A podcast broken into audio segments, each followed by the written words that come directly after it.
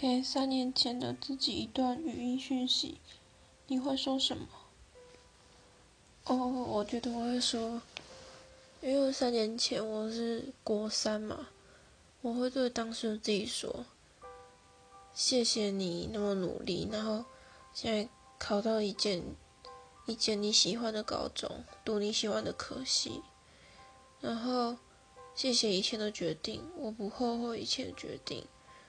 我觉得现在我选的科系是我很喜欢的。”谢谢自己当初勇敢的决定，还要努力，我不会后悔。